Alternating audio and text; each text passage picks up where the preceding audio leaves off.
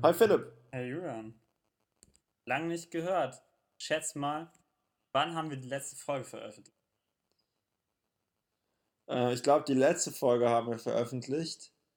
Am 15. Mai. Okay, ich glaube, dass wir die Folge am 28. April veröffentlicht haben. Ja, dann habe ich recht gehabt, Philipp. Weil die richtige Antwort ist der 24. Mai. Hey, du wusstest es schon. Wir haben sogar. Nee, ich wusste es nicht. Ich habe ja 15. Mai gesagt. Ich habe es gerade eben jetzt Aber nachgeguckt, während du deine Schätzung abgegeben hast. Schiebung. In meiner Podcast-App habe ich einfach nachgeschaut. Und tatsächlich haben wir von zwischen deinem Datum und meinem Datum eine Folge aufgenommen und danach nochmal zwei. Also wir haben drei Folgen sogar aufgenommen nach dem Datum, was du gesagt hast. Hey, wir waren richtig produktiv in der Zeit. Was ist seitdem Ja. passiert, seit dem 24.05.? Unglaublich viel. Aber neue Staffel, Philipp. Wie Neue geht's Staffel. weiter? Ja, neue Staffel, neue äh, Struktur. Neues Ja. Glück. Wir, haben Ja. uns, wir haben uns unsere Köpfe zusammengesteckt und uns richtig krasse Sachen ausgedacht. Aber jetzt wird alles anders. Aber wir spielen immer noch Schätzen. Und heute reden wir einmal. Das, das Schätzen, was es schon seit der dritten Staffel gibt oder so, also in zwei Folgen. Ja, Mann. Schätzen ist, Ja. finde Schätzen ist eine Ja. der besten Sachen. Also ich spiele immer noch Schätzen. Und was Ähm, gibt's noch? Wir reden kurz über mein Projekt, das ich in Frankreich gemacht habe, an der Uni. Ja. Und dann äh, reden wir über Master of None, die Netflix-Serie. Und am Ende ähm, machen wir noch Rule of Not Two. Was ist Rule of Not Two, Philipp? Ähm, das ist äh, meinem Genius entsprungen, als wir in Kopenhagen waren. Und zwar habe ich festgestellt, dass es besser ist, wenn man eine Sache nur einmal macht, als wenn man eine Sache zweimal macht. Wenn man es zweimal macht, also zum Beispiel, wenn wir ähm, in Kopenhagen zweimal ins Kino gegangen wären, dann hätten wir immer den einen Kinobesuch mit dem anderen Kinobesuch verglichen. Aber da wir es nur einmal gemacht haben, war es halt was Besonderes. Und Rule of Two besagt aber auch, dass man Sachen auch ganz oft machen kann. Also wenn wir die ganze Zeit ins Kino Also gegangen wären, dann wäre es auch, auch gut gewesen. Weil dann hätte man sagen können, wir sind die ganze Zeit ins Kino gegangen. So kann man sagen, wir sind einmal ins Kino gegangen. Aber wenn man sagt, ja, wir sind am einen Tag ins Kino gegangen und am anderen Tag nochmal, ja, merkt man gleich, das ist nicht so gut. Rule of Not Two. Okay, und das bedeutet, wir machen jede, jede Folge am Schluss irgendeine Sache, die wir dann im Prinzip der, der Regel folgend nur einmal machen. Oder halt auf jeden Fall nie zweimal. Ja, also wir machen immer irgendwas und das machen wir danach nie wieder. Dann äh, fangen wir doch gleich mal an mit dem ersten Thema und zwar dein Projekt in Nantes. Ja. Ja. Was, was, was, was ist denn das für ein Projekt, was du da nur in Nantes gemacht hast? Ich hatte irgendwie total Glück, dass die Uni äh, eine Kooperation hatte mit einem Bauherrn, also einem richtigen Bauherrn, der äh, hat eine Fläche Wald in der Bretagne gekauft und will dann einen Campingplatz machen. Und das soll halt nicht so ein, also nicht so ein Campingplatz werden, wo irgendwie so diese Standard-Bungalows stehen und man halt zelten gehen kann, sondern irgendwie so ein ausgefallener Campingplatz mit besonderen Bungalows, die irgendwie alle so ein unterschiedliches Erlebnis bieten. Also jeder Bungalow soll anders sein und deswegen hat er mit der Uni kooperiert und hat uns Geld zur Verfügung gestellt, dass wir in drei Projektteams jeweils einen Bungalow entwerfen und dann halt tatsächlich auch bauen. Okay. Und wie ist das dann abgelaufen? Also habt ihr euch dann irgendwie, jeder durfte sich eine Idee ausdenken oder wie lief das? Ja, genau. Also in den ersten zwei Wochen ähm, war es halt noch Einzelarbeit und jeder hat sich eine Idee ausgedacht und dann hatten wir 20 Ideen erstmal. Dann kam die erste Präsentation, bei der ich dann irgendwie total fertig gemacht wurde, weil meine Idee so deutsch war und so rechtwinklig und, und in deren Augen äh, langweilig. Und dann in der zweiten Woche hatte ich dann verstanden, wie die Professoren ticken. Da ganz kurz, Hm? was, ganz kurz, Philipp, in zwei Wörtern. Was war denn so deine erste Idee, die so langweilig war? Meine Ide erste Idee war im Prinzip ein Band, das sich durch den Wald faltet. Und dadurch, dass es sich faltet, hat es halt quasi Volumen umschlossen und die Volumen waren dann die Räume, in denen man dann halt gewohnt hat. Und dadurch, dass sich das Band immer anders faltet, um Bäume rum oder hoch und runter zur Seite und so, muss sich halt unterschiedliche Räume ergeben. Okay. Ja, aber das. Gut, und dann hast du eine Woche später hast du dann gecheckt, dass, dass, dass das denen halt nicht gefällt. Ja, weil. Was gefällt denen denn die eher? Die wollen halt so organhafte Formen haben. Und ähm, dann habe ich mir einen Baumstamm überlegt. Also meine Grundidee war ein Baumstamm, ein Baumstumpf, ähm, der halt quasi hohl ist, weil äh, Baumstümpfe sind ja auch manchmal, sie so abgestorben sind, hohl. Weil äh, wenn ein Baum irgendwie einen Pilz bekommt, dann versucht er diesen Pilz zu umschließen und härtet sich aus und dann wird er halt hohl an der Stelle. Dann habe ich gesagt, okay, was ist, wenn halt kein Pilz in dem Baum ist, sondern quasi der Mensch und deswegen ist der Baumstumpf dann hohl. Und dann habe ich so eine Art Baumstumpf geworfen, den man dann halt gewohnt hat. Und das war halt dann irgendwie so eine total abgefahrene Form von innen und die Wände wurden zu den Möbeln und zum Boden und ja, fanden sie super duper, aber nicht so super, dass äh, das dann am Ende auch gemacht wurde. Äh, stattdessen haben wir äh, die Idee von Clément realisiert. Und zwar haben wir einen Wohnwagen auf einen Hinkelstein gestellt in vier Metern Höhe. Ja. Du hast, du hast auch, auch mal über den Hinkelsteiner Forschung irgendwie nachgedacht, oder? Weil da so viele Hinkelsteine rumstehen und so. Ja, ich habe irgendwie davor schon weil halt an dem Ort so viele Hinkelsteine rumstehen, habe ich auch über einen Hinkelstein nachgedacht. Aber ich habe nicht daran gedacht, dass man einen Wohnwagen auf einen Hinkelstein stellen könnte. Ähm, und zwar kam das so, dass sich Clement überlegt hat, so was ist das ultimative Symbol für, fürs Campen. Er hat gesagt, okay, es gibt Zelte und es gibt Wohnwagen. Dann hat er gesagt, okay, Wohnwagen ist jetzt mein Symbol. Und dann hat er sich überlegt, was ist das ultimative Symbol für den Ort? Und das ist halt äh, in der Nähe von Karnak in der Bretagne. Und in Karnak, da stehen so in irgendwie zwei Kilometer, also auf zwei Kilometern stehen Reihen und, in Reihe und Glied stehen da Hinkelsteine in mehreren Reihen.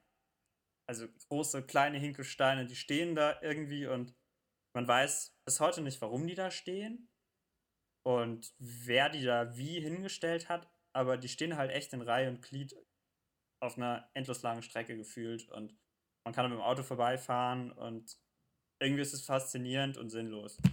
Und dann hat er gesagt, okay, das ultimative Symbol für den Ort ist halt dieser Hinkelstein. Und deswegen nehmen wir einen Hinkelstein und stellen einen Wohnwagen drauf. Fertig. und genau das haben wir dann gemacht. Okay, aber wie habt ihr das gemacht? Also wie, ja, ihr habt ja nicht einfach so einen Hinkelstein dann richtig genommen. Nee, klar. Ähm, also der Hinkelstein ist halt fake und besteht aus einem Stahlgerüst und ähm, da ist dann so ein Gittermesh dran und dann haben wir das halt mit ein Gitter was? Ähm, gespachtelt. So ein, so ein Gitterrost. Okay. Also so ein Mesh. Und im Hinkelstein, also der Hinkelstein hat auch eine Tür, eine Holztür, die aussieht äh, wie ein Klohäuschen. Also sieht so aus, als wäre da so ein Klohäuschen dran. Äh, weißt du, auch so mit so einem Herzausschnitt die Tür und dann äh, geht man halt rein und statt im Klo ist man dann im Hinkelstein und dann äh, ist im Hinkelstein Dusche, ein Klo und äh, eine Leiter. Die Dusche habt ihr auch und schon eingebaut? Über die Leiter. Die haben wir noch nicht eingebaut, okay. das macht alles der Bauherr. Und das war nicht Budget. Und da sind halt zwei Leitern drin und dann ist man viereinhalb Metern Höhe und geht dann durch ein Loch, das im Boden vom Wohnwagen ist. Klettert man halt in den Wohnwagen rein, macht da eine Klappe zu, damit man nicht runterfällt. Und dann hat man halt im Wohnwagen äh, ein Bett und Stauraum. Mega witzig. Und ein bisschen Ausblick. Und ähm, wir haben halt einen gebrauchten Wohnwagen in der Bretagne gekauft und äh, sind dann mit dem Wohnwagen irgendwie fünf Stunden äh, wieder zurück nach Nord gefahren, weil wir nur total langsam fahren konnten mit diesem alten Teil, weil da am Anfang auch die Reifen irgendwie heiß geworden sind, als wir zu schnell gefahren sind und so. Und wir hatten richtig Schiss, dass wir diesen Wohnwagen nicht nach, nach Nord bekommen. Und dann wurde es irgendwann schon Abend. Und dann haben mir die Franzosen erzählt, dass ähm, dass wir gar kein Licht haben an dem Auto, mit dem wir gerade den Wohnwagen ziehen und dass wir, wenn es dunkel wird, einfach anhalten müssen und dann irgendwo übernachten müssen.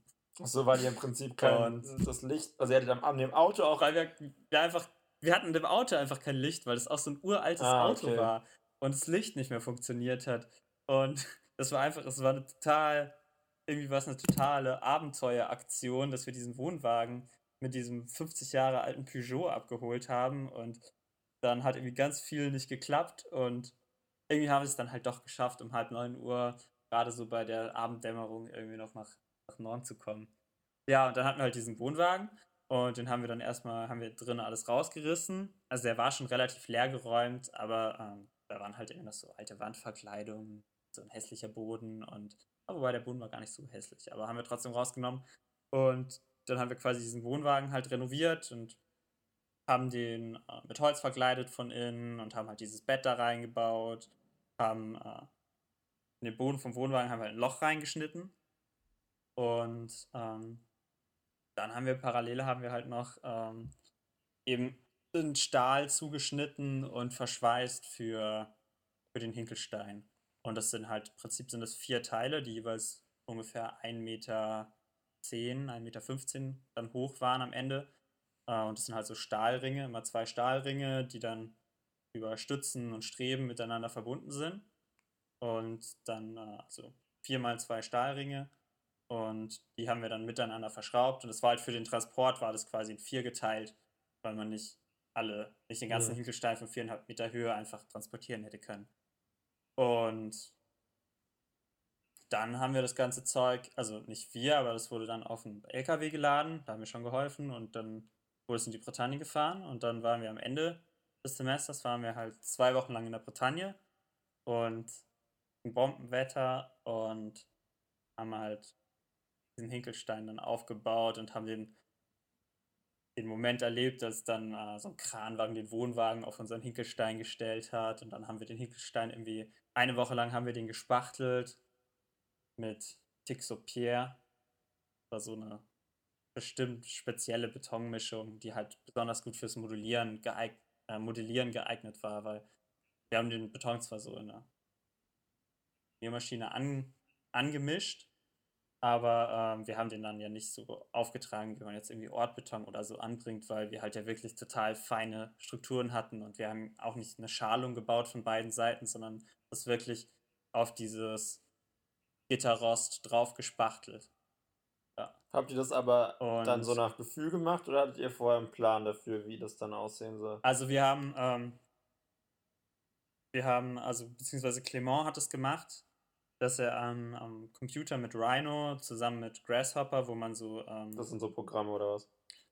Genau, das sind Programme. Also Rhino ist ein Modellierprogramm und Grasshopper ist so ein Plugin für. Ich meine, erklärst äh, du, als würde es meine Mutter verstehen, man, weil das ist zumindest eine ja, von unseren tausend Zuhörern. Ja, das stimmt. Und es war ja ein Wunschthema. Ja. Genau. Ja, Fanservice. Ja, Fa Fanservice, Fanservice, ja. Nur Fanservice. Ja. Das ist alles, was der Podcast ist. Ja, okay. Ja, Podcast ist Fanservice. Nein, jedenfalls, ähm, genau, ist es halt so ein, äh, so ein Plugin für Rhino, ähm, mit dem man parametrisch entwerfen kann. Das heißt, man programmiert im Prinzip sein Gebäude okay. und Clement hat äh, und hat dann da so Variablen drin und kann halt über diese Variablen kann man dann auch ganz schnell irgendwie verschiedene Varianten ausprobieren. Also du kannst zum Beispiel sagen, ich habe eine Grundfläche und wie viele Ecken hat die Grundfläche? Drei dann machst du die Variable auf 4, slidest rüber zu 5, 6, 7 und siehst dann, wie sich die Grundfläche verändert. Mhm. So einfach gesagt jetzt. Und äh, Clement hat halt das, diesen ganzen Hinkelstein mit Variablen eigentlich im Prinzip gemacht und hat äh, dann haben wir halt quasi die Form entworfen, wie der Hinkelstein aussehen soll, von den Proportionen, nämlich dass er unten ein bisschen schlanker ist, dann ein bisschen dicker wird, dann oben besonders schlank mhm. wird, damit er halt gut auf den Wohnwagen passt und so weiter. Und das war halt so ein kleiner Entwurfsprozess. Und dann hat er, äh, von, hat er die Hülle gehabt quasi und dann hat er in die Hülle rein, hat er dann äh, diese Stahlstruktur gebaut. Und die Stahlstruktur haben wir dann ja auch wieder tatsächlich halt gebaut und geschweißt. Und dann haben wir halt versucht, dieses Gitter, das wir dann außen rum gemacht haben, und die Stahlstruktur ähm, nach diesem Modell, das okay. Clement gemacht hatte, halt so ein bisschen zu modellieren. Also, weil die Stahlstruktur hatte schon so die Grundform und das Gitter, das konnten wir dann noch so ein bisschen feiner biegen und so weiter und dann noch mehr Vertiefungen oder mhm. Knubbel dran machen. Und dann haben wir da halt drauf gespachtelt. Und wenn wir dann fanden, dass jetzt irgendeine Stelle zum Beispiel zu sehr irgendwie geformt war, dann haben wir dann halt fetter drauf gespachtelt und die Fläche einfach ein bisschen ebener gemacht. Mhm. Cool. Ja. Ähm. Und dann haben wir das, ähm, haben wir noch so, ähm, so eine Farbe aufgebracht an manchen Stellen. Also unterschiedlich stark, sodass das äh, so ein bisschen noch diese Reliefstruktur so ein bisschen stärker raus, rauskommt jetzt fürs Erste. Da gingen die Meinungen am Ende auseinander, ob wir das jetzt machen sollen, weil wir der Ansicht waren, dass der Beton sich sowieso verfärben wird, einfach durch die Witterung. Und wenn er da im Wald steht und dann da vielleicht irgendwie Dreck drauf fällt und vielleicht wächst irgendwo Moos oder sowas, weil da immer Wasser liegen bleibt, weil da so eine Kuhle ist oder so. Aber ähm, das war dann einfach quasi der Wunsch vom Bauherrn, okay, gib dem doch jetzt schon so ein bisschen mehr Farbakzente, damit es jetzt schon plastischer aussieht. Und es hat halt tatsächlich alles irgendwie geklappt. Total verrückte Idee, so am Anfang gab es nur so ein Bild von Clement, so ganz einfach gefotoshoppt, so äh, ein Wohnwagen, der im Wald auf einem Hinkelstein steht und am Ende ist das, was wir gemacht haben, halt wirklich eigentlich ganz genau oder ziemlich genau dieses Bild geworden. Ja, cool, das habe ich und noch gar nicht ich gesehen. Jetzt nicht, ich würde jetzt nicht sagen, dass, ähm, dass es irgendwie ein wunderschöner Entwurf ist, ästhetisch oder so. Aber von der Idee her und einfach von der Möglichkeit, die wir hatten, dass wir das wirklich mhm entwerfen und dann auch bauen konnten. Am Ende war es halt eine richtig geile Erfahrung. Aber ich weiß, ich finde, es sieht schon teilweise cool aus und auch so von innen. Also auf deinem Instagram-Account, glaube ich, ist so ein Bild, oder? Von innen, wo man da so oben reinguckt. Ist es nicht? Ja, Mit also, diesen geilen ähm, Strukturen. Es, äh, es gibt auf jeden Fall, es gibt schöne Details, die zwar irgendwie total, total einfach gebaut sind, aber äh, schöne, schöne Ergebnisse gebracht haben. Und ich finde auch einfach die Geschichte von, von dem Teil ist gut. Also dieses Symbolhafte, auch wenn es irgendwie so total einfach eigentlich ist, ist es. Also es ist einfach, aber es ist irgendwie nicht banal, finde ich. Ja, das finde ich auch. Also ich finde die anderen einfach, beiden. Man kann es gut erklären. Genau, also, also die anderen beiden Sachen, die es ja noch gab bei euch, waren irgendwie ein riesiger Kaktus und ein riesiges Zelt, oder? Und ja, ich meine, das genau. riesige Zelt finde ich schon auch noch witzig, weil das halt aussieht wie so ein normales, ne, so ein, so ein normales Zelt halt irgendwie riesig gefühlt. Das ist schon irgendwie ganz witzig. Aber irgendwie finde ich euers auch noch so cool. Das ist so ein bisschen aus sowas aus so einem Buch, finde ich, aus so einem Bilderbuch oder so, weißt du, ich meine? Ja, es ist halt sehr erlebnishaft. Also auch, dass du da, wir haben ähm, die Holztür zum Beispiel, das ist Holz, das wir ähm, von einer alten, leerstehenden ähm, Farm geklaut in der Bretagne geklaut haben. Ja, richtig toll, Philipp. Wir sind einfach mit dem Bauherrn hingefahren, weil der hatte, der wusste, das steht leer und dann sind wir dahin, da haben wir diese Holztür genommen, haben das Holz mitgenommen, haben eine neue Tür draus gebaut. Ja, ist schon ganz geil. Also sind halt irgendwie Scharniere dann drin, die schon so halb verrostet sind und irgendwie, keine Ahnung, 80 Jahre alt sind oder sowas. Und äh, dann gehst du halt durch diese Tür rein und dann bist du erstmal so richtig in der Dunkelheit, bist du voll in so einer Grotte. Also, das hat ja keine Fenster. Der Stein hat ja keine Fenster, hat nur diese Luke da oben. Und ähm, also eigentlich so dieses, die Urbehausung quasi vom Menschen, eine Höhle. Und dann, dann steigst du da rauf und dann bist du halt plötzlich oben und bist irgendwie in fünf Metern Höhe und bist in so einem richtig hellen, lichtdurchfluteten Raum. Also so ein totaler Kontrast und bist halt irgendwie in so einem so ein Nomadenteil, so ein Wohnwagen, schwebst da oder fliegst da im Wald quasi. Ja. In dem Baumwipfel. Das ist echt cool. Also so ist so ein bisschen die poetische Story, die noch da so hinten dran, dran steht. Ja, ich wollte gerade sagen, das ist so typisches Architektengelaber. Ja, total, aber irgendwie ist es, finde ich, auch so eine kindliche Story. Also. Ja, ja, stimmt. Nee, finde ich gut. Äh, ich habe noch eine Frage und zwar, äh, wie ist denn das so, weil der will das doch jetzt irgendwie nutzen für sich. Aber ist das nicht irgendwie krass mit so Sicherheitsbestimmungen oder so? Also, weil, weil ihr das ja einfach nur gebaut habt? Ja, also dadurch, dass es ein Projekt ist, was ähm, ich kenne nicht genau die französische äh, Rechtslage, ja. Französische Rechtslage, aber äh, das läuft halt unter äh, auf Deutsch ist also es ist halt so ein Kleinprojekt, was äh, bestimmte Parameter einhält, also dass es zum Beispiel ähm, eine Grundfläche von unter 30 Quadratmetern hat, dass es ähm, weniger als so und so viel wiegt okay. und pipapo. Und dadurch äh, fällt es halt in eine Gebäudeklasse, wo nicht so strenge Richtlinien mhm. äh, gelten. Ja. Und deswegen kann der das machen, gibt es auch genehmigt. Okay, cool. Und ich denke mal, Oder dadurch, dass cool, es halt quasi auch auf einem Campingplatz steht, ähm, ist es vielleicht auch nochmal einfacher. Ja, als wenn es in der Und dadurch, Stadt wäre oder halt, so. Es ist, äh, es ist halt sozusagen, ist ja sozusagen Mobile Home. Also du kannst dieses Ding halt quasi, du kannst den Wohnwagen oben abschrauben und kannst äh, den, den Hinkelstein äh, auseinanderschneiden und wieder in vier Teile trennen. Und dann kannst du das Ding irgendwo anders hin transportieren. Mhm. Und tatsächlich wird es auch äh, nächstes Jahr halt gemacht werden, weil wir haben das auf so einer Werftanlage aufgebaut und noch nicht auf dem tatsächlichen ähm, Campingplatz. Weil der diesen, diese Fläche zwar gekauft hat, aber halt erst ab irgendwie September oder Oktober 2017 und wir das halt schon im Juni 2017 gemacht haben. Also wir konnten da halt noch nicht. Und deswegen wird es eh nächstes Jahr, jetzt im Frühjahr, wird es dann äh, umtransportiert. Bin auch total gespannt, äh, wie das dann am Ende ausgeht, weil es, glaube ich, nicht so einfach wird teilweise. Auch zum Beispiel Kaktus zu transportieren mit den ganzen Paneelen, das wird ein Riesenakt. Und bei uns auch diesen Hinkelstein zu transportieren, also. Und ob das halt klappt Meinung, mit dem Auseinanderschneiden und so. Ja, eigentlich sind wir der Meinung, dass es am besten wäre, wenn er ihn nicht auseinanderschneidet und ihn quasi an einem Stück halt transportiert und dann vielleicht einen teureren Transporter mietet für die Aktion und dadurch sich dann aber halt äh, vielleicht andere Sorgen sparen kann. Okay. Ja, das wird spannend. Also ich, ich hoffe, dass das alles glatt geht und dass äh, ich irgendwie mal in zwei Jahren mit Tanja äh, Campingurlaub mache und dann Wohnwagen schlafen kann. Ja, das wäre echt ganz cool. Da würde ich auch gerne mitkommen. Wir haben lebenslang kostenlos natürlich. Geil. Also wenn du das machst, dann würde ich echt gerne mitkommen. Oder zumindest nachkommen. Weil du nimmst mich ja wahrscheinlich nicht mit, weil da ist nur Platz für zwei. Ähm, ja, da ist nur Platz für zwei.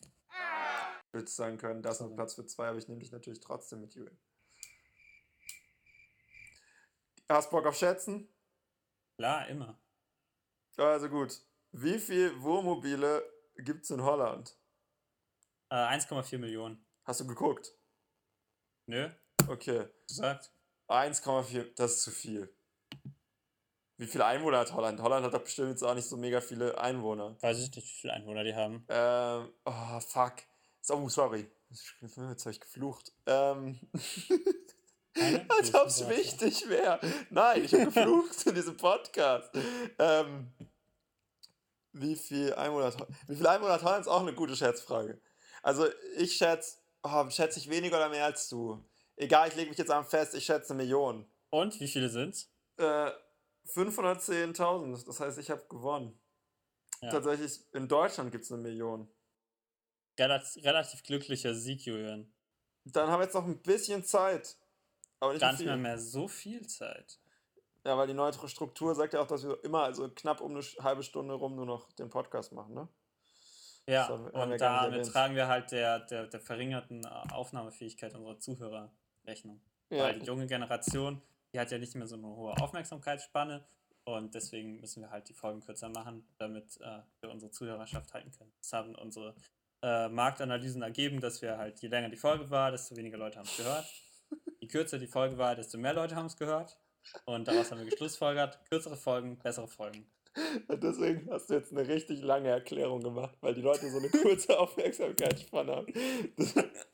Erstmal erst fünf, fünf Minuten erklären, damit, damit, damit auch keiner mehr dabei ist, wenn es wieder spannend wird. Nichtsdestotrotz, Master of None. Master of None. Netflix-Serie. Gibt es zwei Staffeln.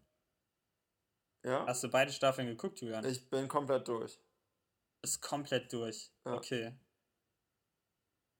Wie hat sie gefallen? Äh, mega gut. Warum? Also richtig, richtig gut. Du hast mir das jetzt ja irgendwie neulich mal ans Herzen gelegt und irgendwie haben schon ein paar Leute, ein paar habe ich von ein paar habe ich gehört, war nicht so gut, von ein paar habe ich gehört, das ist irgendwie ganz gut. Und ich wollte es immer nicht gucken, weil ich die Erklärung total blöd fand. Und Was ist denn die Erklärung? Also. Na, ich weiß nicht, da steht geht's? dann irgendwie der, wie heißt der? Mir fällt jetzt Aziz Ansiri oder Aziz Ansari. Genau. Es gibt halt so ein äh, es geht um einen jungen Erwachsenen, der in New York lebt und mit seinen Freunden und auf der Suche nach der Liebe ist. Im Prinzip ist das die, die Erklärung von der Geschichte.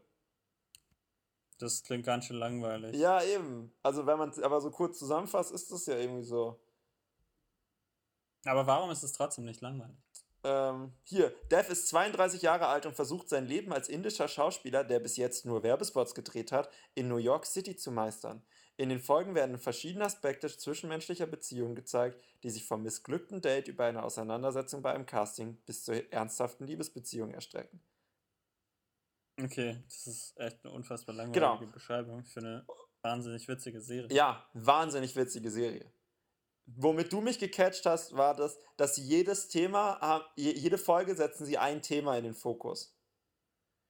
Und das fand ich irgendwie geil. Und das ist halt tatsächlich so. Und ich finde, die, Send mit die, Folge, die Sendung, die Sendung oder Serie, mit der man es am besten vergleichen kann, ist Community. New Week, New Habit. Ja, New Week, New Habit. Genau, da setzen wir auch jede Woche ein Thema in den Fokus.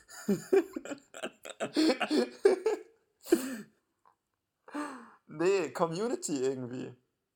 Ich finde, es hat, es hat was sehr Community-haftes von der Art der, der, der Sendung. Also, äh, mir hat es gut gefallen, weil sie sehr, ein sehr, sehr äh, diverse Cast haben, also sehr, sehr unterschiedliche Schauspieler. Die Hauptfigur und auch der Serienerfinder und einer der Hauptautoren, jetzt muss ich nur den Namen aussprechen und lesen können, Aziz Ansari. Ja, genau. Genau, ist, ist halt, ich weiß gar nicht, ob, also zumindest indische Abstammung. Ja. Genau, ich würde sagen, wahrscheinlich ist der Amerikaner, aber ich weiß nicht genau. Ja, ich würde auch sagen, er ist Amerikaner, er ist in der Serie auch Amerikaner, aber dort Genau, aber die Eltern sind halt Inder. Ähm, die Eltern in der Serie von ihm werden von seinen echten Eltern gespielt. Wusstest du das? Das wusste ich nicht. Das ist so geil und die sind so witzig. Ich finde ich find den Fa Die sind so lustig. Der Vater ist so witzig. Der hat so ein richtig Der Vater mit seinem iPad immer. ja, dann will er immer, dass er das iPad ähm, repariert, der Sohn. Und dann der Vater will immer nicht essen gehen und beschwert sich immer, egal wo sie essen gehen, dass, sie immer, dass er immer woanders hin will und so. Ähm, Ach, der Vater will immer dort essen gehen, wo die Mutter nicht essen gehen will. Ja, weil sie genau. das Essen nicht mag. genau. Und dann beschwert er sich aber auch immer und es ist so gut. Das ist echt witzig. Genau, und dann ähm, der andere, der es mit ihm geschrieben hat, der ist, ähm, ich glaube, Vietnamese. Mhm. Also auf jeden Fall, dann gibt es es gibt eine, seine beste Freundin, das ist eine schwarze Lesbe, die haben sie aber auch erst dann auf den Cast so gemünzt, als klar war, dass sie die Rolle hat, wurde die Rolle halt ihr so zugeschnitten, weil die halt in echt auch eine schwarze Lesbe, Lesbe ist. Ähm, die hat, ist auch im Autorenteam. Also irgendwie gibt es ganz viele so, so coole, also so ein breites Spektrum. Und das finde ich irgendwie für eine amerikanische Sendung. Es gibt auch eine Folge, die komplett in Italien spielt, sogar mehrere. Was irgendwie auch gar nicht so reingepasst hätte. Das weiß nicht, das fand ich irgendwie richtig cool. So, das hat mir irgendwie richtig viel Spaß gemacht. Dann ist sie eben witzig, also es gibt witzige Figuren. Der Vater ist unglaublich lustig, egal wo der ist. Ich finde den irgendwie immer klasse. Ähm, die Themen, die sie behandeln, sind auch gut. Also. Was sind das so für Themen? von, also irgendwie die, in, den ersten, in der ersten Staffel geht es halt irgendwie, dann geht es halt mal eine Folge nur um Väter, und dann geht es halt in. Und das Gute finde ich, dass das Format dann so ist, so wie bei Community ja auch zum Beispiel, dass sie das Format dann anpassen, wenn es zum Thema besser passt, wenn sie das Format anpassen würden. Ja? Was also, meinst du also mit Format? Naja, zum Beispiel bei How I Met Your Mother, da ist ja so, da sitzen sie irgendwie jede Folge immer um den Tisch rum und quatschen und dann passieren irgendwelche anderen Sachen. Ja. Immer das gleiche Format. Genau, das ist immer das gleiche Format. Und bei From Master of None ist es dann nicht so, dass. Also es gibt dann auch mal so Folgen, wo er dann mit seinen Kumpels und so um den Tisch rumsitzt und sie sich dann über ein Thema unterhalten und dann passiert das Thema irgendwie und er erzählt dann, was es für Auswirkungen hat und dann kommt es wieder. Aber es, es ist halt jedes Mal irgendwie so ein bisschen anders. Ja, oder es gibt mal eine Folge, die spielt nur bei ihm zu Hause. Und es treten auch nicht immer die gleichen Charaktere in jeder Folge auf. Es gibt dann mal also es gibt, das ist so eine Vierer-Gang, die um ihn rum ist, aber die kommt nachher in drei Folgen von zehn Folgen pro Staffel irgendwie vor am äh, Schluss. Und nicht jedes Mal. Also es ist, ja, es ist irgendwie stimmt. auch realer, finde ich, weil im realen Leben ist ja auch im Normalfall nicht so, dass alles, was man passiert, erlebt man immer mit den gleichen vier Personen. Ja. So. Das, das finde ich irgendwie so mit Format oder eben zum Beispiel gibt es eine, eine Folge in der zweiten Staffel, die erste, wo er nach Italien dann geht. Die ist halt komplett in Schwarz-Weiß. Und die Hälfte der Zeit sprechen die Leute halt Italienisch, weil er in Italien ist. So. Ja, und ich vermute, dass irgendwie in dem ganzen Stil irgendein Zitat auf irgendwelche italienischen Filme ist, das ich halt nicht verstanden habe. Aber ich fand es auch ziemlich cool. Ja, genau. Und dann gibt es, gibt so Sachen, die sind so, dass man die halt schon auch erwarten würde. Aber es gibt auch immer wieder Szenen, die einen komplett überraschen. Also jetzt Spoiler Alert. Ähm, aber es ist nicht so schlimm, gespoilert zu werden. Aber am Ende von der ersten Staffel hat er trennt sich seine Freundin von ihm, weil die irgendwie nach Tokio dann reist. Und dann sitzt ja. er am Ende von der Folge sitzt er im Flieger und bucht dann noch so schnell so ein, Flug, so ein Flugticket und so und dann denke ich so, ja okay, jetzt reist er ihr halt hinterher. Und das ist so geil, wie die dann auch mit deinen Erwartungen spielen, weil dann sitzt er im Flugzeug und neben ihn setzt sich eine asiatisch aussehende Frau, ähm, die ihn dann fragt, und waren Sie schon mal dort? Und dann sagt er so, nee, es ist mein erstes Mal. Und dann sagt sie, ah, oh, es ist, wird total toll werden oder so. Und ich glaube, dann wird über den Lautsprecher durchgesagt, was es für ein Flug ist oder so. Ja, oder, ich glaube auch. Und dann ist es halt ein Flug nach Italien. Und das ist dann, und dann endet die Staffel und dann sieht man ihn nochmal so kurz, wie er irgendwie träumerisch aus dem Fenster guckt. Also es war so cool, dass man dann, weil ich dann davor war man sich so sicher, okay, jetzt fliegt halt diese Mädel hinterher und dann war es halt genau das Gegenteil, aber so cool, so cool gemacht. Ja, ich finde es auch, dass es eine der großen Stärken der Serie ist, dass es so mit diesen Konventionen, die man kennt, von irgendwie Storytelling oder Humor und so weiter, so spielt. Also, dass es so ganz auf die Erwartungen bricht und irgendwie was Unerwartetes Neues passiert. Ja, genau. Oder was ich auch noch sagen wollte, diese Väter-Episode zum Beispiel, da, nutzt, ja. da machen sie dann plötzlich so Rückblenden und erzählen halt die Geschichte von den Vätern, aus deren, also deren ihre Lebensgeschichte und dann geht es halt so ein bisschen darum, dass er sich eben eigentlich gar nicht mit dem auseinandergesetzt hat, dass sein Vater ja ausgewandert ist und, ähm, und irgendwie auch in den USA ankommen musste und so. Ja. Und meine Lieblingsfolge ist, es gibt eine Folge, die beginnt damit, dass er irgendwie über die Straße läuft und davon redet, dass er irgendwie einen neuen Film gucken wollte. Und der eine sagt dann zu ihm, ja, bei dem Film gibt es einen Twist. Und dann regt er sich darüber auf, dass nur das Sagen von dem Twist schon ein Spoiler ist. Und danach geht die ganze Folge, das ist dann immer so, man, es ist so, es ist nicht, glaube ich, ein, also es ist auch nicht so gemacht, als wäre nie ein Cut, aber es ist so vom Prinzip her, wechselt das halt immer dadurch, dass er läuft dann irgendwie in den Laden rein und im Laden trifft man auf eine andere Person und dann verfolgt man die für so ein gewisses Stück. Ja, ja der Fokus und, wechselt einfach die ganze Zeit von, was so die Hauptperson ist eigentlich in der Folge. Genau, und dann geht es halt mal um Taxifahrer irgendwie oder um Pärchen, wo sie Sex haben will und er irgendwie keinen Sex mehr mit ihr hat und äh, sie nie oral befriedigt und so.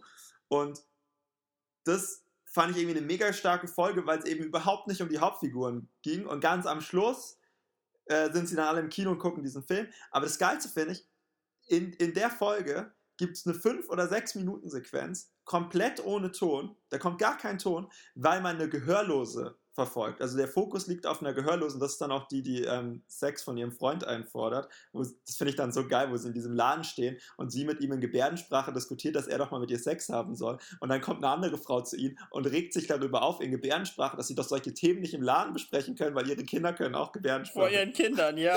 das, fand ich, das fand ich so geil. Aber das fand ich auch irgendwie total cool, weil ich dann dachte, also irgendwie war das, fand ich in, der ganzen Serie so cool, dass sie so viele Sachen zeigen, die eben jetzt vielleicht nicht die Mehrheit betrifft. Also die ja, Mehrheit ist halt. Viel um Minderheiten. Es geht viel um Minderheiten, aber nicht so, so. Also nicht so, dass man dann denkt, ja, okay, das ist jetzt eine Serie über Minderheiten, wo, wo das so im Fokus steht, sondern es geht einfach um die normalen Themen, aber es sind halt auch Minderheiten und aber auf eine Art und Weise, die dann so ist, dass sie eben auch für die Masse interessant ist. Also das ist total geil gemacht, finde ich, diese fünf Minuten. Das war meine Lieblingsfünf Minuten von der ganzen Staffel. Und ich fand es so cool und ich fand auch die Vorstellung cool. Also es gab dann halt Untertitel, dass jetzt jemand, der gehörlos ist, das erste Mal keinen Untertitel lesen muss, wenn er sich die, diese, diese Folge anguckt. Ja. Weil er, weil er die Gebärdensprache kann. Und alle anderen müssen sich. Das ist so cool. Ja, das fand ich auch. Das kam auch so überraschend. So plötzlich war der Ton weg. Also es war ziemlich eindrucksvoll, irgendwie, diese fünf Minuten zu gucken. Und halt auch wirklich die komplette Zeit, während sie im Fokus stand. Es war dann Ja. nicht nur so für den Effekt, sondern halt einfach, das war jetzt das Stilmittel. Und ohne dass es, also die Story ist halt genauso, hat genauso gut funktioniert. Das fand ich richtig gut. Ja. Eine Frage habe ich noch. Ja. Und zwar, ähm, wie findest du die Liebesgeschichten in Staffel 1 und in Staffel 2? Ja, es gibt halt irgendwie, die Liebesgeschichten sind ja so die überspannenden Teile ne, von jeder Staffel. Das ist so die große Story, die noch so im Hintergrund läuft. Es gibt irgendwie eine Frau pro Staffel. Ähm, finde ich okay. Ich finde auch da gut, dass es irgendwie so unaufgeregt ist und einigermaßen ehrlich. Also man hat nicht das Gefühl, also es ist jetzt eben nicht bei How I Met Your Mother, was jetzt so das beste Gegenbeispiel ist, wo irgendwie jede Liebesbeziehung immer so eine richtig krasse Persiflage oder so ein richtig krasses, äh, so eine Überzeichnung ist. Ja. Ja, Ähm, ja, aber, oder was meinst du?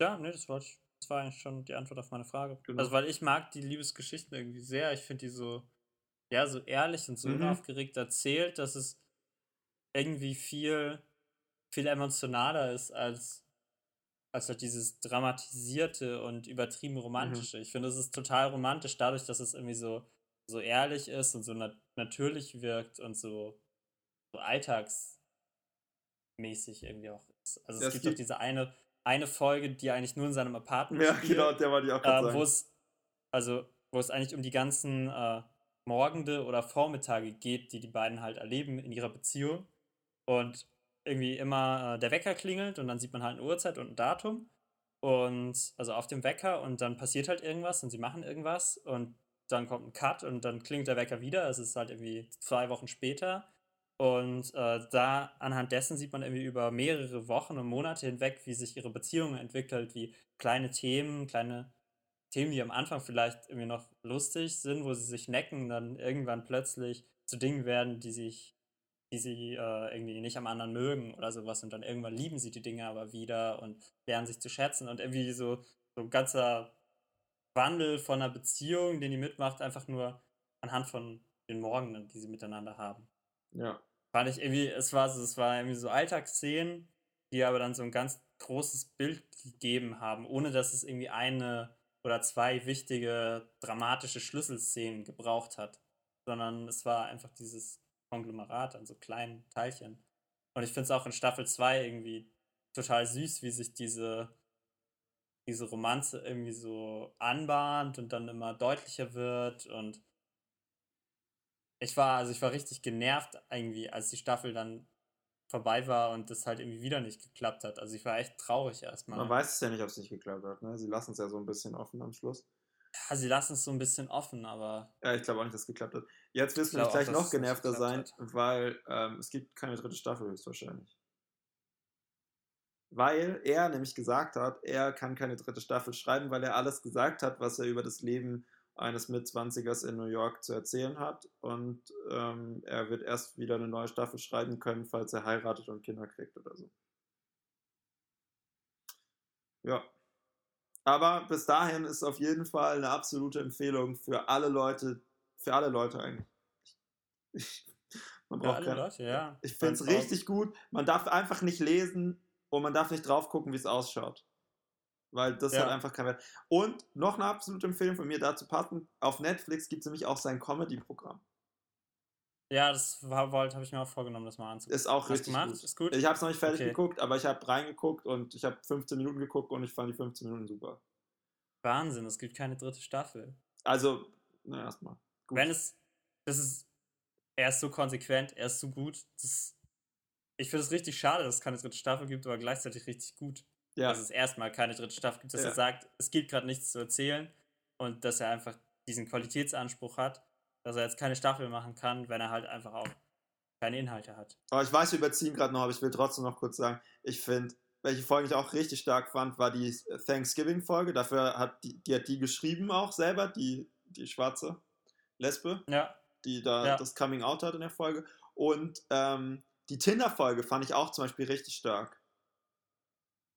ja, das war auch richtig gut. Und dann gibt es noch diese geile Folge, das ist nicht die Tinder-Folge, glaube ich. Oder? Nee, die, wo er am Schluss im Auto sitzt. Das ist nicht die Tinder-Folge, wo er sie nach Hause bringt und er sitzt im Taxi und es läuft so ein Lied und sie und er sitzt halt allein im Taxi und man merkt so, wie er überlegt, ob er nochmal zurückfahren soll oder nicht. Und ich gucke so auf halt und gucke, wie lange es noch geht, weil ich so dachte, hm, was passiert denn jetzt noch in der Folge, ob er noch zurückgeht oder nicht. Und sehe, ja, okay, die Folge geht noch vier Minuten. Der fährt auf jeden Fall noch zurück, weil es kann jetzt ja nicht noch vier Minuten gehen und es passiert nichts. Und dann geht es halt echt zwei Minuten, wie er nur im Taxi sitzt und immer guckt er wieder so aus dem Fenster, dann guckt er wieder aufs Handy und das war so krass. Weißt du, was ich meine? Ja, ich überlege gerade, ob das vielleicht nicht sogar die Tinder-Folge ist am Ende, wo er nämlich dann alleine nach Hause fährt. Ah, das kann Aber auch vielleicht sein. ist es auch ich glaube, es ist nicht Folge. die Tinder-Folge, weil Tinder Folge, ist ja. eine andere Folge. Das ist ist nämlich die mit der Italienerin. Ja, stimmt, das ist die mit der Italienerin, weil die Tinder-Folge geht ja anders aus. Ja, bei der Tinder-Folge finde ich auch so, auch so gut, einfach wie man so sieht, wie, wie, so eine, wie so ein Date bei ihm so standardisiert halt abläuft. Und dann ja, ähm, also er, er ne, geht irgendwie in eine Bar und sie trinken was und danach tanzen sie ein bisschen und dann gehen sie irgendwie in ein Restaurant und danach gehen sie noch auf eine Rooftop-Bar. Und das macht er halt irgendwie quasi mit jedem Date. Und dann sieht man aber alle Dates quasi zusammengeschnitten und sieht verschiedene Ausschnitte aus den Dates. Also man sieht dann irgendwie fünf Frauen ähm, in dieser Bar und sie reden auch ungefähr, also er stellt ungefähr die gleichen Fragen und sie reden, es entwickeln sich dann unterschiedliche Gespräche und dann äh, mit drei Frauen ist er dann quasi ins nächste Level gekommen Mhm. und, und am Ende hat es ist irgendwie noch eine oder so. Und es wird immer so hin und her geschnitten und dauernd wechselt quasi die Frau, die ihm gegenüber sitzt. Aber eigentlich ist es doch das gleiche Date für ihn, weil alles irgendwie so gleichförmig. Total traurig auch. Ja, aber das fand ich irgendwie, Ja. das fand ich auch irgendwie eine richtig gute Folge, weil die dieses Thema Tinder dann irgendwie so gut aufgegriffen hat. Ähm, aber auch so in so vielen Facetten irgendwie beleuchtet. Ja, Und irgendwie gleichzeitig ist es irgendwie immer gleich, aber gleichzeitig ist es auch so unterschiedlich. Also von der einen, die gar nicht auf der Suche war, zu der anderen, die dann gemeinsam mit ihm sich den nächsten Tinder-Typen aussucht, weil sie ihn jetzt doch nicht so gut findet. So. ja. So. Ja. Also das, weiß nicht, es sind halt so viele so richtig geile Folgen auch dabei. Das ist ja auch schon, ah, ich weiß auch nicht. Oder auch als sie Ja. nach Nashville fahren und so, also wirklich einfach nur zu empfehlen. Nichtsdestotrotz würde ich sagen, zum Schluss nochmal eine letzte Schätzfrage. Und zwar, seit ja, wann, ja bestimmt, seit wann gibt es das Unternehmen Netflix? Soll ich mal zuerst, ich mache diesmal zuerst einen Tipp, würde ich sagen, ja? Ja, eigentlich muss man ja gleichzeitig schon die Antwort, also Ja. man muss die Antwort schon wissen, bevor der andere was sagt. Das stimmt. Aber es, kann man immer so. okay, ja, also gut, dann machen wir so einigermaßen gleichzeitig. Ich sag 2002. Okay, ich sag 2004. Ja, okay, da könnte das kann jetzt knapp werden. Okay, ich habe ja, seit 1997 in Los Gatos gegründet. Krass. Ich hätte, also ich wäre mir so sicher, dass in diesem Jahrtausend aufgekommen ist. Deswegen dachte ich, ich habe noch überlegt, ob ich 99 sagen, dachte ich, wenn es nachher 2001 ist oder so. Weil die waren ja zuerst noch hier als Online-Videothek. Also Ja. wo man so CDs rumschicken Ach so. konnte und so, ja. So. Ich dachte, dass Netflix die Stufe ausgelassen Nee. hätte. Dann ganz, jetzt machen wir auch zum Schluss äh, Rule of Not 2, oder? Nee, pass auf, Julian, wir machen nicht Rule of Not 2, wir machen The Rule of Not 2. The rule of not two.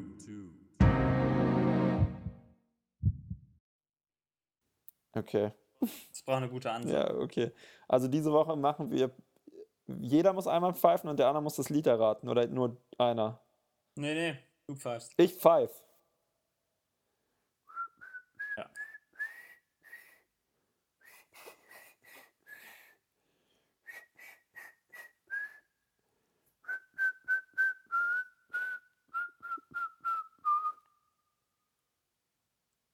Und? Ähm, ja, kommt mir ziemlich bekannt vor. Kannst du es noch ein zweites Mal pfeifen? Nein. Das musst du beim ersten Mal kriegen. Das war die richtige Antwort. Das war die richtige Antwort, Mann. Weil zweimal pfeifen ist ja doof. Ähm, alle meine Das Entchen. ist so lustig. Ey, alle Männchen, krieg ich jetzt einen Punkt, weil ich so richtig gepfiffen habe? Oder kriegst du den Punkt, weil du es erraten Keine Punkte, Julian. Es geht, es geht nicht um Sieg und Niederlage. Du hast schon beim Schätzen 13-0 gewonnen heute. Stimmt, habe ich. Also die Runde geht auf jeden Fall an dich. Das ist, äh, die, die, Folge, die Folge habe ich gewonnen, würde ich sagen. Ähm, war, ja. Du hast äh, als Sieger gebührt dir die Ehre, die Folge zu schneiden. Ja, weil ansonsten wird das auch nie jemand hören. Ähm, wie auch immer, willkommen in der neuen Staffel. Wir haben alles hingekriegt, nur die Folgen sind wie immer zu lang. Ciao, Philipp. Ja, aber das könnte auch zur Tradition werden, ne? Ciao, Julian. Tschüss. So, das war's fürs Erste. Auf ein Kipferl gibt es nicht bei Instagram, nicht auf Facebook und nicht auf Google+. Ihr könnt jetzt aber auf Twitter auf ein Kipferl folgen oder abonniert doch einfach den Feed. Das ist immerhin besser als nichts. Jetzt ist aber echt mal Schluss hier.